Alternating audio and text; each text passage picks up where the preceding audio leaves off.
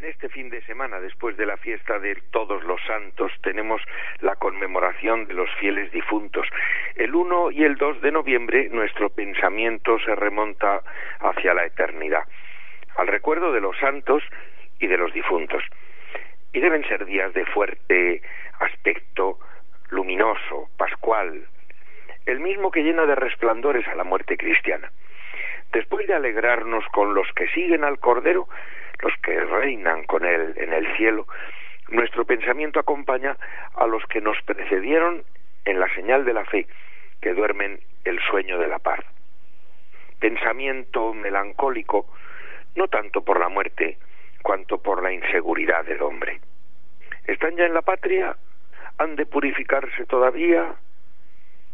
Van y vienen nuestros pensamientos hacia la eternidad y hacia nuestra vida para acelerar el ingreso al cielo a los que pudieron estar detenidos en el purgatorio, nació la idea cristiana de la conmemoración de los fieles difuntos. San Odilon, abad de Cluny, determinó hacia el año mil aproximadamente que en todos sus monasterios dado que el día 1 de noviembre se celebraba la fiesta de todos los santos, el día 2 se tuviese un recuerdo por todos los difuntos, estarían muy próximos a ellos, deberían estar junto a ellos y con ellos.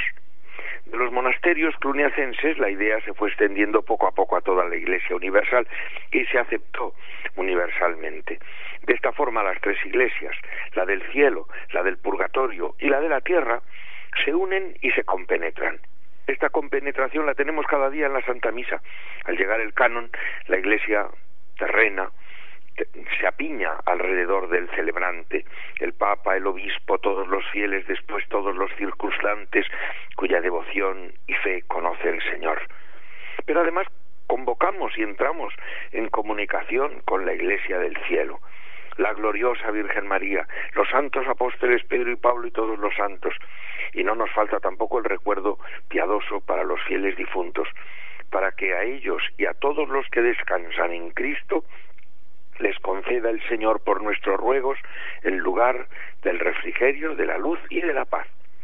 Sí, cada misa es una inmensa asamblea de proporcionales dimensiones, tanto que trasciende el tiempo y el espacio.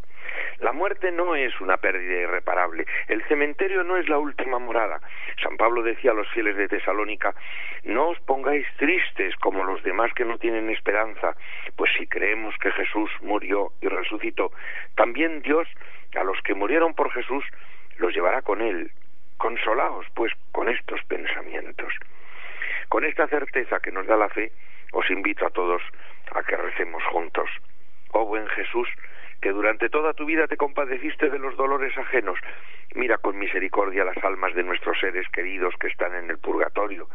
Oh Jesús, que amaste a los tuyos con gran predilección, escucha la súplica que te hacemos y por tu misericordia concede a aquellos que tú has llevado en nuestro hogar el gozar del eterno descanso en el seno de tu amor infinito.